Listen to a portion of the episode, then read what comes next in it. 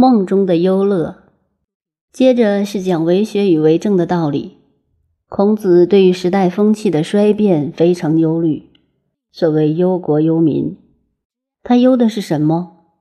这里说：“子曰，德之不修，学之不讲，文艺不能喜，不善不能改，是无忧也。”就此四项的内涵，已足以陈述孔子当时忧天下、忧国家、忧民族、忧文化衰颓变乱的心情。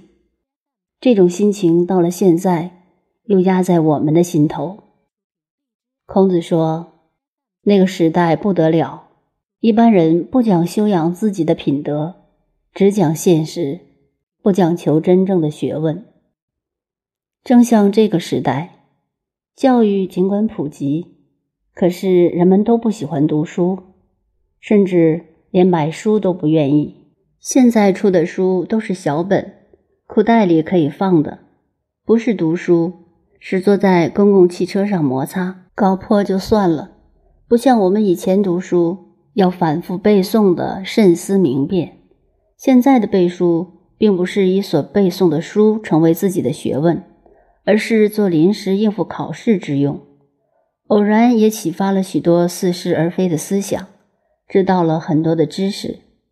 过去是读书，现在是看书，看过就行了，其实不深入。知识不一定就能成为学问。最可怕的是，听到了意之所在，自己也知道这道理是对的，只是自己的劣根性改变不了。明明知道自己走的路线不对，又不肯改，为什么不能改？时代环境的风气、外在的压力，自己又下不了决心，所以只好因循下去。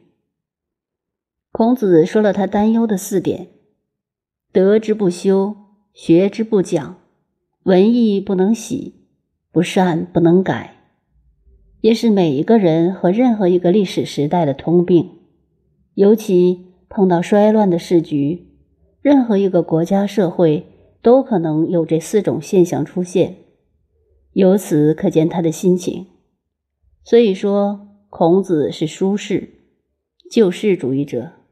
一个民族、一个国家不怕亡国，因为亡国可以复国；最怕是把自己文化的根挖断了，就会陷于万劫不复。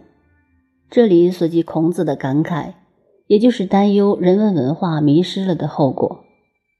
我们再看古今中外的历史，一旦国家文化亡了，即使形态存在，但已动摇了根本，难以翻身，这是一定的。犹太人虽然亡了国，他立国的文化精神始终建立在每一代犹太子民的心目中。文化看起来是空洞的，但它是一个民族国家的历史命脉。孔子在这里不谈国家政治，而谈人文文化。实际上，这正是民族历史的重点，国家天下尽在其中。